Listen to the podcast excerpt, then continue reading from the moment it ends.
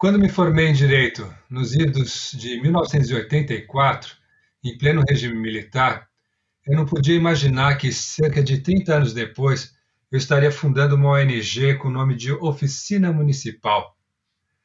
Para o ouvinte que não nos conhece ainda, a Oficina Municipal é uma escola de cidadania, política e gestão pública municipal.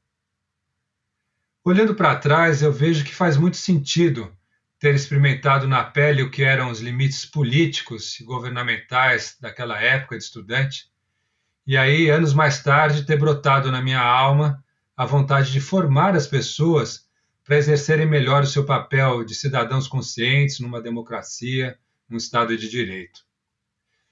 Interessante notar que nesse período pós-Constituição de 88, surgiram muitas iniciativas semelhantes à da oficina municipal Há um nome genérico para esse tipo de escola, que são as escolas de governo. Existem escolas que têm caráter de associação privada, sem fins lucrativos, como a nossa, mas, sobretudo, escolas que fazem parte da estrutura administrativa das prefeituras, dos governos estaduais e do governo federal.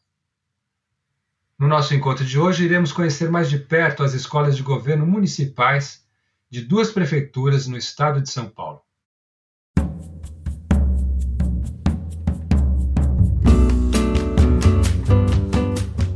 Eu sou José Mário Brasiliense e este é o último episódio da segunda temporada do Bem Comum, o podcast da Oficina Municipal que te dá ferramentas para construir um pensamento crítico sobre a vida em sociedade.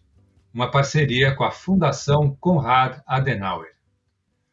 Hoje vamos conversar com a Marisa Córdova, que é coordenadora da Escola de Governo e Desenvolvimento do Servidor de Campinas.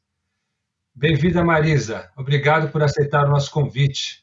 Olá, Mário. Muito obrigada pelo convite, por poder estar aqui com vocês. Está também com a gente o Carlos Maldonado, diretor da Escola de Gestão Pública de Hortolândia, que é servidor público federal aposentado na UFRJ, com uma longa dedicação às escolas de governo. Ajudou a fundar a Escola de Campinas, Várzea Paulista, Itupeva e Hortolândia. Bem-vindo, Carlos. É muito bom ter você com a gente aqui. Zé Mário, um prazer estar com vocês e nesse episódio do Bem Comum. Vamos lá. Vamos lá e vamos começar a nossa prosa com a Marisa. Marisa, explica para o nosso ouvinte o que é uma escola de governo que voltada à formação e capacitação dos agentes públicos municipais. O que é isso mais exatamente? Uma escola de governo, é, se comparada a uma iniciativa privada, seria, numa linguagem fácil, um centro de capacitação para os servidores públicos especificamente. A diferença é que numa iniciativa privada você faz um levantamento de necessidades, muitas vezes com o foco na capacitação técnica profissional ou até mesmo da de gestão, né? Para aquela iniciativa com alguma visão do negócio, hoje muito mais é, requerida, né? Mas a, a, amplitude, quando se pensa em escola de governo, é muito maior, porque ela tem que estar muito atrelada aos planos do governo mesmo, né? As diretrizes do governo, podendo, assim, contribuir com a efetividade das políticas públicas. Interessante fazer a conexão entre uma escola de governo e a política pública. Eu perguntaria a você, Carlos, os munícipes, os cidadãos, sabem da existência da escola de governo da sua cidade? Existem cursos também para os cidadãos entenderem melhor o que é uma política pública? Bom, Zé Mário, eu gostaria muito que uh, o trabalho das escolas de governo e de gestão fossem mais conhecidas do público. Mas eu acho que temos um problema anterior que é importante a gente trabalhar com os dirigentes da gestão municipal. Muitos deles não conhecem a potencialidade e a força que pode ter para dar suporte às políticas públicas, uma escola que consiga, ao mesmo tempo, formar dirigentes e gestores de alto escalão e, de outro lado, formar os servidores da ponta para fazer as coisas acontecerem. Mas isso não é uma dificuldade só brasileira, é uma dificuldade que em décadas passadas, no Velho Mundo, houve também. Né? As experiências alemã e francesa, que é onde está mais ou menos a origem das escolas de governo, também batalharam um bom tempo até serem conhecidas e respeitadas.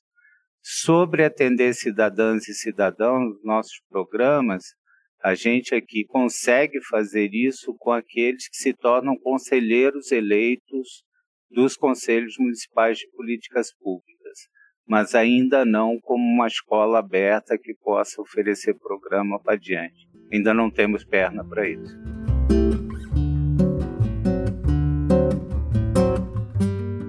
Marisa, para você montar um programa de capacitação, de formação no seu município, você parte de um levantamento das necessidades, você falou um pouco das escolas corporativas, como é que você sabe qual é a necessidade do seu servidor, do seu gestor público? Não, nós não fazemos, não partimos de levantamento de necessidade. Algum tempo atrás, eu diria que por inviabilidade, considerando que nós temos mais de 17 mil servidores em Campinas. Né? Hoje nem diria que é por inviabilidade, porque a gente tem tanto, tanta informatização, tanta tecnologia à nossa disposição, né? A questão seria outra: criar uma expectativa que não vai poder ser atendida a médio ou longo prazo, né? Você vai criar uma expectativa a partir da participação dos servidores e não vai poder ter pernas para poder atender tudo isso. E também a avaliação estaria facetada, né? Porque você tem a visão do servidor, mas pode não necessariamente ter a visão também do seu dirigente ou do munícipe, né? O ideal seria ter esses três eixos, né? Ter organizar uma forma que houvesse aí de verdade uma avaliação dos serviços para gerar essa informação. Bom, você perguntou como é. Eu estou já partindo para o caminho da idealização. É, o que, que nós fazemos? Nós temos aqui atendimentos de solicitações exclusivas, né? É, um determinado curso que seja necessário para uma determinada secretaria, às vezes essa demanda vem da própria secretaria, por um ofício, pelo seu dirigente, por um determinado departamento, ou vem de uma escola também, na pessoa da, do diretor ou da da orientadora pedagógica de determinado setor, nós temos turmas exclusivas, então nós vamos atender, fazer o levantamento, qual é o diagnóstico, qual é o melhor atendimento, o que, que aquela escola está necessitando, né? Ou então nós atendemos pelas demandas que nós já temos uma leitura, né? Apesar de uma avaliação de reação ser algo muito simples e muito superficial, muitas vezes ela traz um resultado para nós também e às vezes a partir de uma capacitação são levantadas outras necessidades.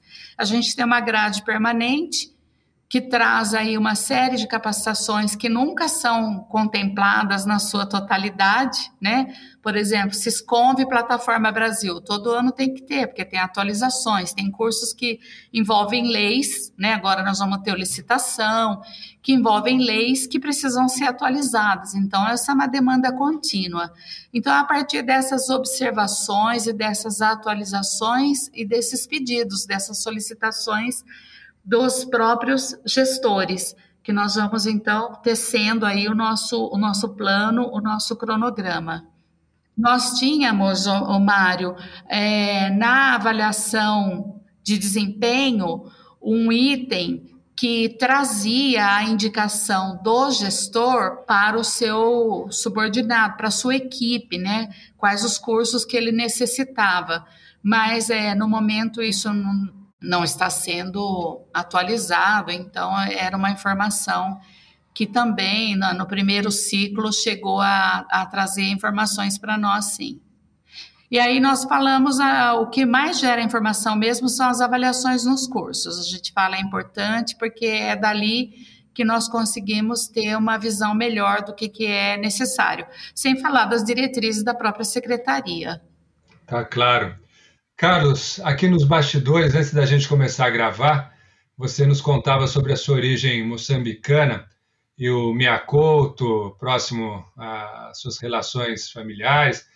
Eu queria fazer uma pergunta. Você acha que é possível, numa escola de governo, além das habilidades mais técnicas, mais gerenciais, tocar aspectos da formação humana, o desenvolvimento da pessoa, do servidor, a dimensão dos valores, da cultura, as questões éticas. Como é que isso pode entrar numa escola de governo?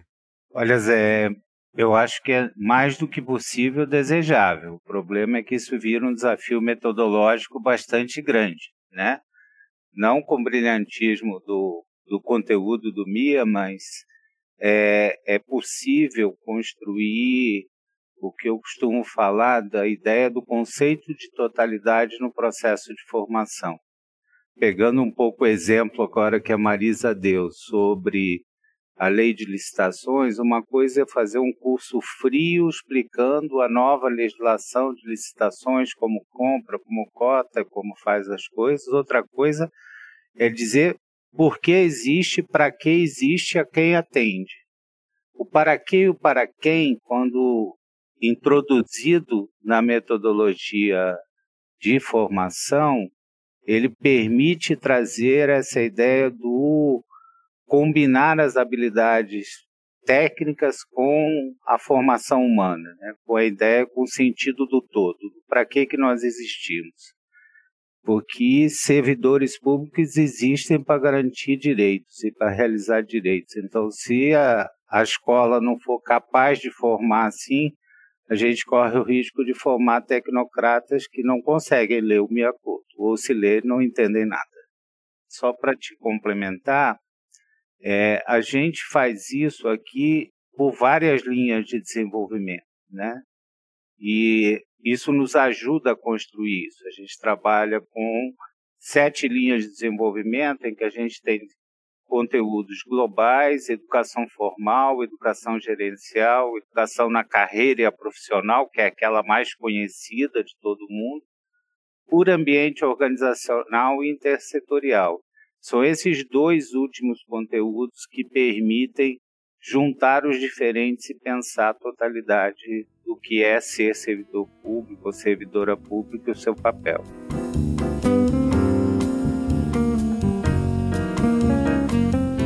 Muito bem. Eu queria voltar a Marisa. Você falou dos dirigentes, da alta gestão, do diagnóstico. É possível ter um programa de capacitação que, de alguma forma, acompanhe ano a ano o desenvolvimento do mandato, o programa de governo?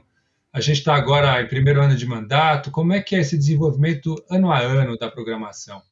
Olha, é, isso requer, no meu ponto de vista, um alinhamento estreito com o secretário e o secretário com a instância maior, né, com a figura do, do prefeito, do plano.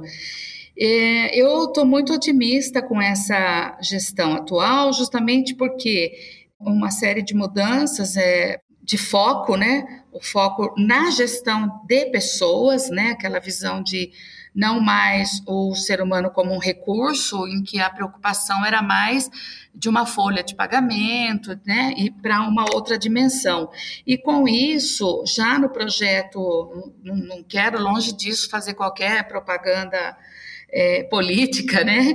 Mas assim, é, existem sete eixos, né? Essa nova diretoria, ela traz sete é, projetos voltados, né, integrando, é uma diretoria que veio da assistência social e que traz muito a visão da, da cultura de paz, né, da, e de ter esse olhar humanizado para o servidor.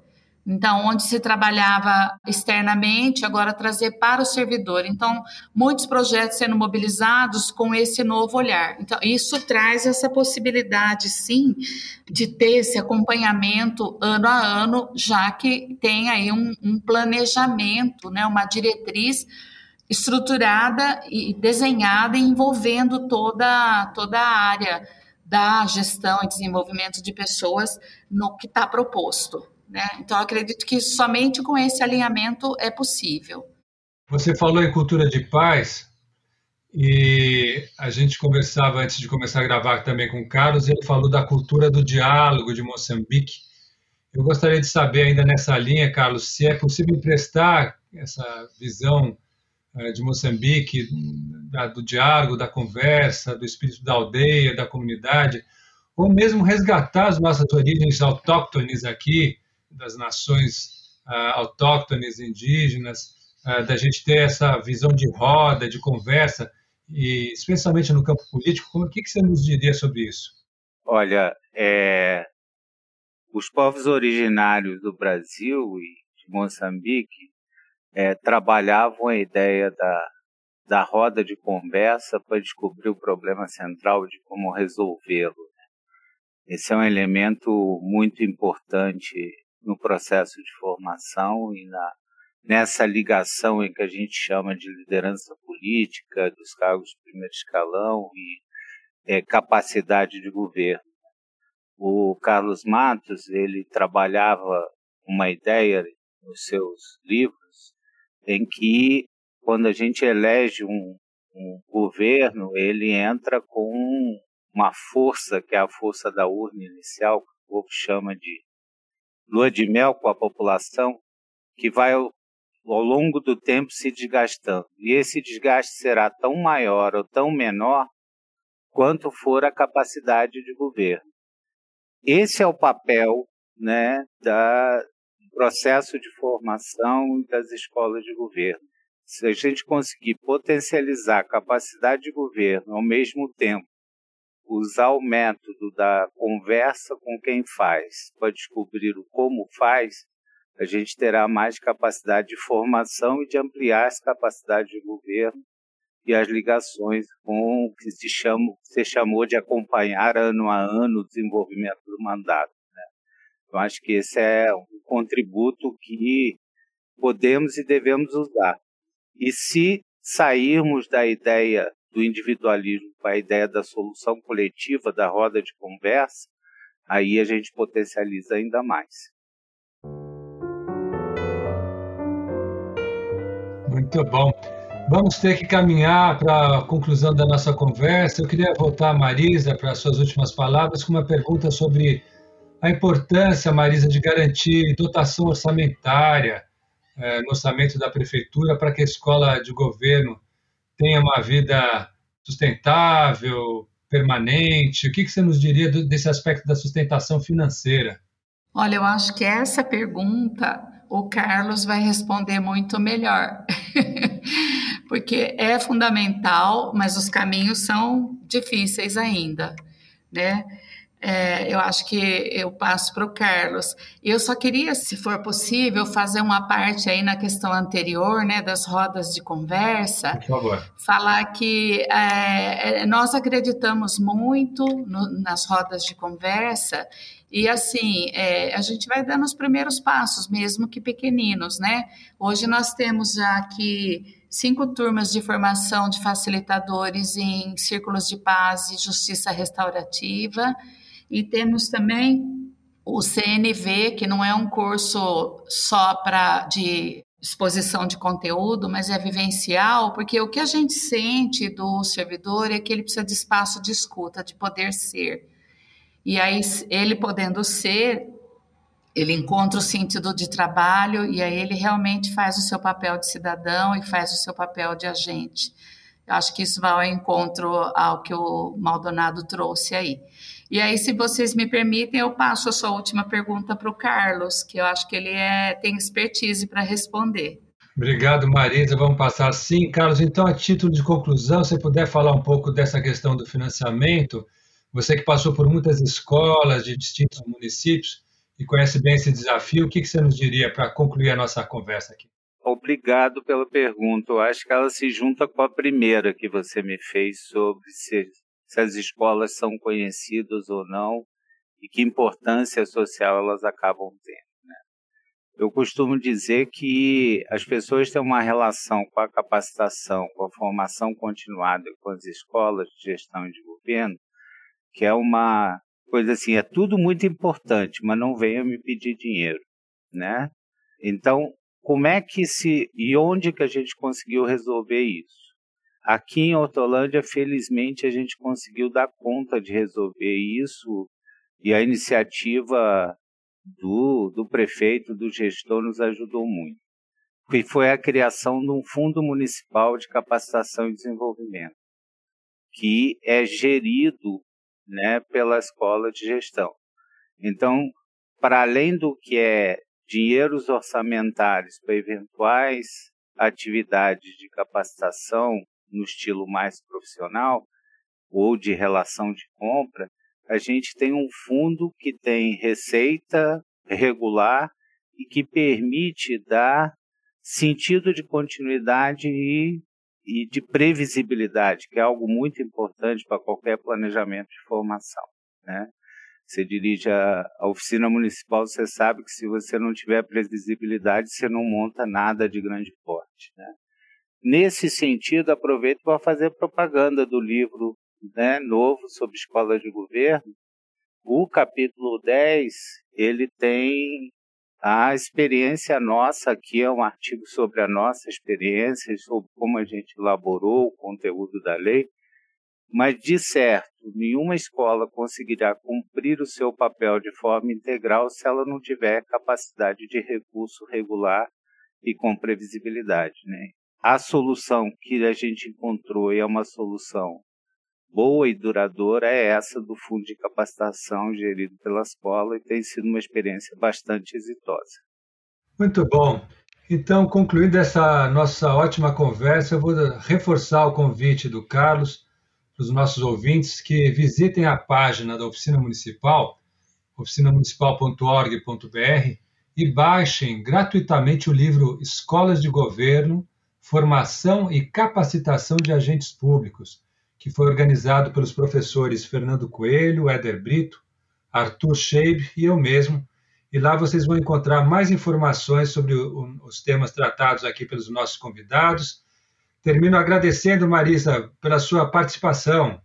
Muito obrigada, José Mário. Obrigada pelo convite. Um prazer imenso estar aqui com vocês. Obrigado também, Carlos Maldonado. Obrigado, José Mário. Obrigado a turma que está fazendo a nossa retaguarda, o backstage aqui da nossa conversa. É muito bom poder conversar sobre escolas de governo e de gestão e fico à disposição da oficina municipal para a gente seguir trabalhando coisas juntos. Assim encerramos a segunda temporada do Bem Comum. Por aqui você sabe, a gente sempre busca enriquecer a discussão sobre a gestão pública, a vida em sociedade, a política local, tendo em vista o bem comum. Eu te sugiro ficar de olho nas nossas redes sociais, porque vamos informar em breve a data da estreia da terceira temporada, com novas conversas, histórias e muita inspiração. A gente está presente também lá no Instagram e no Facebook como Oficina Municipal. Até lá, e você pode dar uma espiada na nossa listinha de episódios que já foram concluídos, conferir se você já ouviu tudo e curtir um pouco mais o nosso bem comum. Eu sou José Mário Brasiliense e te agradeço pela companhia de sempre. Um abraço e até breve.